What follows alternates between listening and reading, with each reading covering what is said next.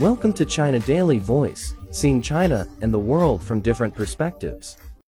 Developed by the Kencoa Aerospace Corporation, a South Korean drone maker, the taxi can accommodate one adult. It is an electrically powered vehicle that can travel up to 80 kilometers per hour and transport up to 100 kilograms of cargo. The company planned to commercialize air taxi services in 2025, Business Korea said on September 15. It said that a consortium consisting of three corporations had signed a memorandum of understanding with the Jeju Special Self-Governing Province, aiming to provide commercial urban air mobility service three years later. The island was seen by the consortium as an ideal test bed for air taxis due to its good airport facilities and well-maintained traffic infrastructure, according to a report in JoongAng Daily.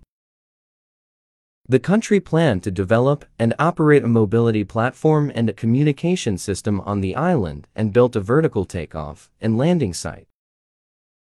Apart from taxis themselves, other infrastructures for the flying cars are also under construction. An airport for flying taxis was opened in April in an England car park, according to the Financial Times. It is the first demonstration of a vertiport for electric vertical takeoff and landing aircraft, it said.